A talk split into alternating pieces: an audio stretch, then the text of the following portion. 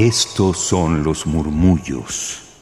Los excéntricos. Los olvidados. Los prohibidos. Y los poco conocidos. Radio UNAM presenta Gabinete de Curiosidades. Una galería sonora de memoria y reflexión. Con Frida Rebontulet y sus almas gercianas.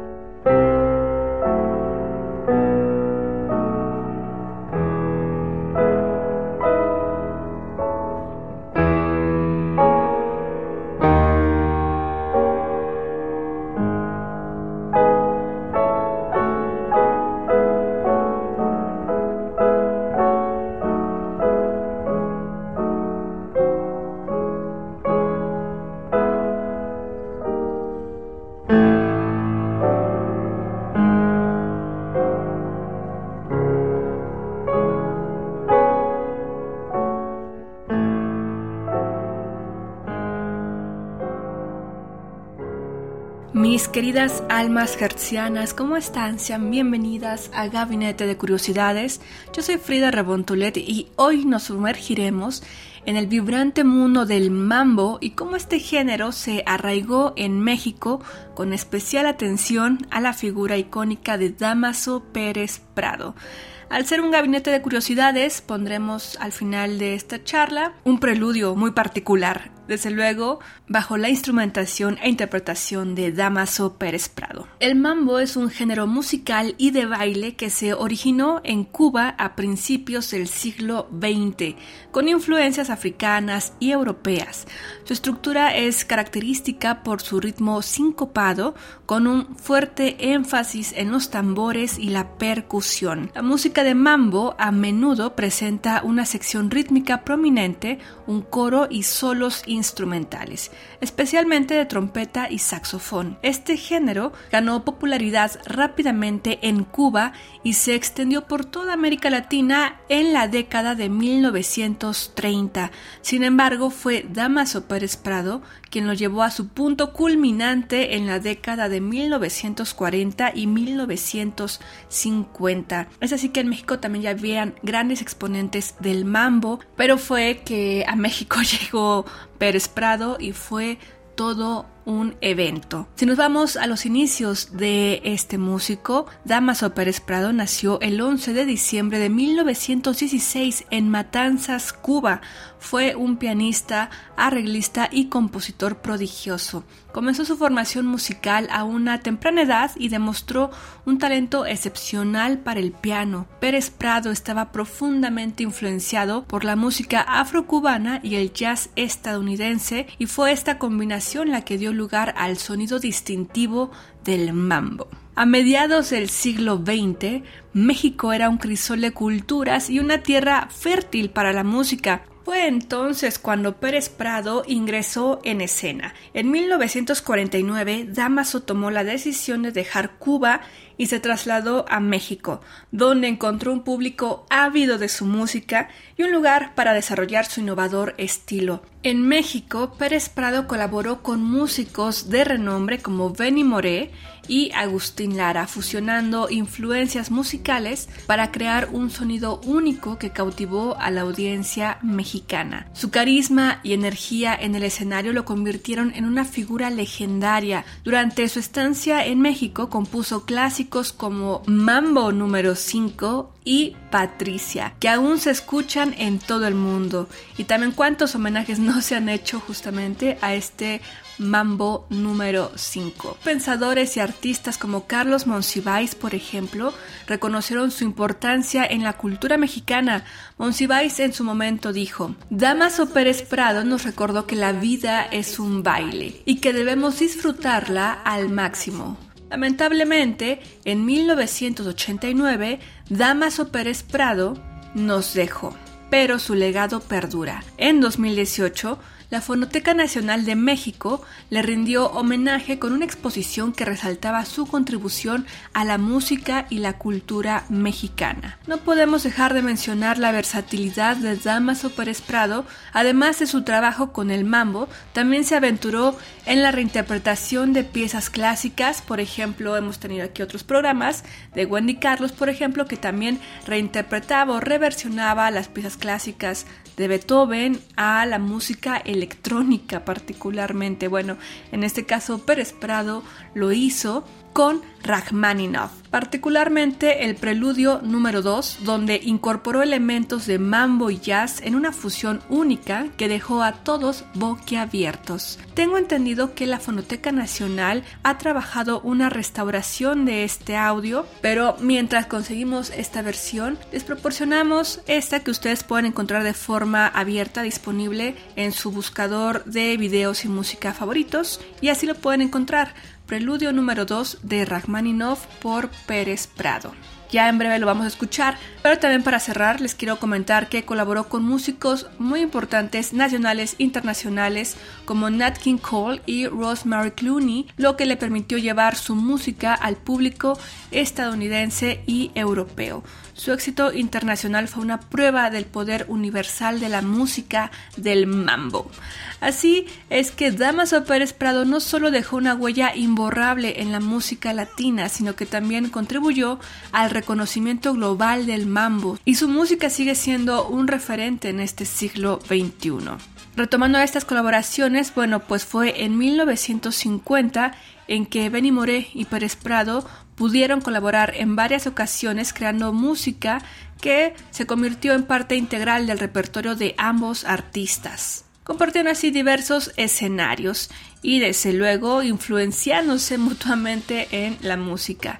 Con Agustín Lara, por ejemplo, trabajó en estrecha colaboración para la creación de la canción Bonita de 1956, que se convirtió también en un gran éxito. Y ya les comento de cierre que en esta exposición que realizó la Fonoteca Nacional llamada Yo Soy Quién, el Rey del Mambo, en 2018, Iván Restrepo, uno de los importantes participantes de esta exposición y conversatorios, mencionó, Pérez Prado siempre dijo que el mambo lo había hecho México, que era producto mexicano.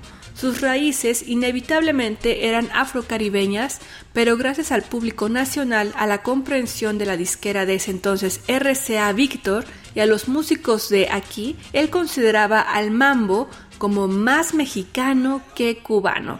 Y ya lo dijo Chabela Vargas, un mexicano nace donde se le da su Así que ya lo saben. no lo estoy diciendo yo, sino expertos que pudieron también indagar en todo lo que él mencionaba. Y bueno, a decir de Pérez Prado, dice que el mambo es producto mexicano hecho en México. Y en estos contextos de el 15 de septiembre, pues bueno, Estamos festejando también con mucho mambo aquí en Gabinete de Curiosidades. Así que ahí lo tienen. Esto fue una breve inmersión en la historia del mambo en México y la influencia duradera de Damaso Pérez Prado, quien es recordado como un pionero en la música latina y uno de los músicos más influyentes de su tiempo. Gracias por sintonizar Gabinete de Curiosidades. Hasta la próxima. Se quedan justamente con esta versión de Damaso Pérez Prado reinterpretando el preludio en do sostenido menor de Rachmaninoff, o mejor conocido como el preludio número 2. Que de hecho al inicio del gabinete escuchamos la versión original de Rachmaninoff, pero ahora en esta versión de Mambo a cargo de Pérez Prado. Síganos en ex arroba. Ahora le voy a tocar música clásica en tiempo tropical.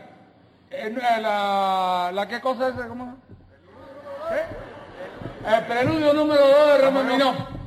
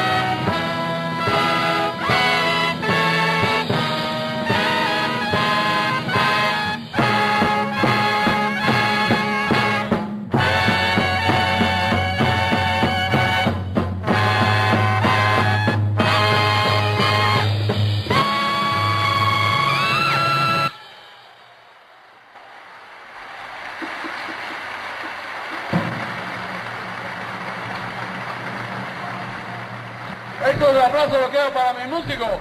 Resumo de mi orquesta.